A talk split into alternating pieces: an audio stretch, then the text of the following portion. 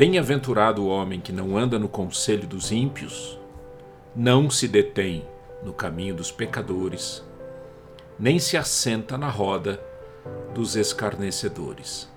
Antes o seu prazer está na lei do Senhor, e na sua lei medita de dia e de noite.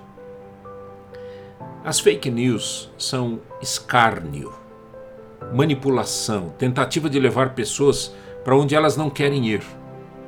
Quem respeita a Deus e o teme de coração, anda conforme a vontade dele e lê a Bíblia, sempre.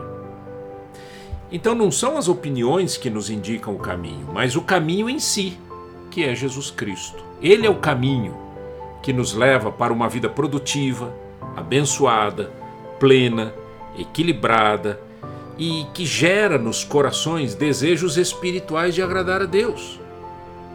Bem-aventurado é feliz, mais do que feliz.